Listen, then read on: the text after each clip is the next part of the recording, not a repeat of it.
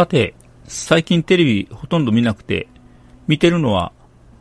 相棒っていうドラマぐらいですね。えー、10月ぐらいから半年やってるので、この10月から半年が相棒を見る半年で、残りの半年はテレビほとんど見ないという半年になっています。あの中で、杉下右京とか、今は、あ、かぶらぎ渡が、警視庁特命係の杉下ですとか、かぶらぎですって言いながら警察手帳を見せるんですが、現実は全然違いました。警視庁と大阪府警の違い、あるいはドラマと現実の違いもあるかもしれませんけども、警察ですと言いながら手帳を出してスッとしまう。警察でーというあたりで手帳がほぼ開いてる状態なんですけども、スッと発音してるところにはもう締めかかっててポケットにしまいに行ってる。だから目の前で縦開きのパスケースが一瞬開いて、中警察のロゴが見えたなと思ったらもうしまい始めてるということで、ほぼ静止しないような状態でした。なんで2回もそんなことがあったのかっていうと、1回目は、とある事件の関係で、職場まで警察が来たということがありました。2回目は、よそ見しながら自転車を運転している女子高生がぶつかってきて、まあその関係で私服の警察も来たというので、その時に提示されたということがありました。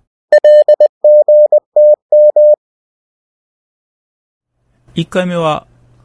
ウィキペディアにも載ってる、ある事件の参考になる情報を私が持っているのではないかということで尋ねてきました。で、えー、それは画像データだったので、それを欲しいということで、えー、お渡しするというために来られました。アメリカのドラマなんかを見てると、うん、召喚状とか逮捕状とか捜査令状とか持ってきて、ま、該当する人物に渡すんですね。で、えー、日本では、まあ私はもらったことはないんですけども、逮捕状なんかは見せるだけで、えー、渡さないということになっています。同じように、えー、部屋まで来られた警察の方が、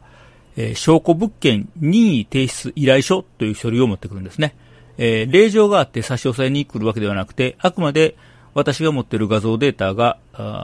操作に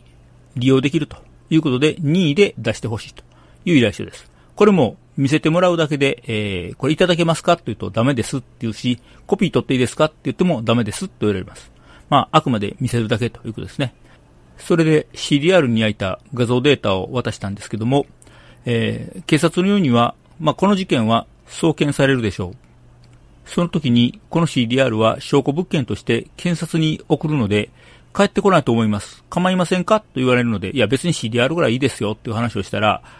今度は所有権放棄の誓約書という書類が出てきて、それに CDR1 枚、所有権を放棄しますということを書いて、サインをするということをやりました。後で思い出したんですけど、CDR の所有権は放棄しましたけど、それを入れてるエンベローブの所有権放棄しなかったなと思います。まあ、エンベローブだけ返ってきても仕方ないんですけどもね、えー、一応書類としてはそういうものをやったということでした。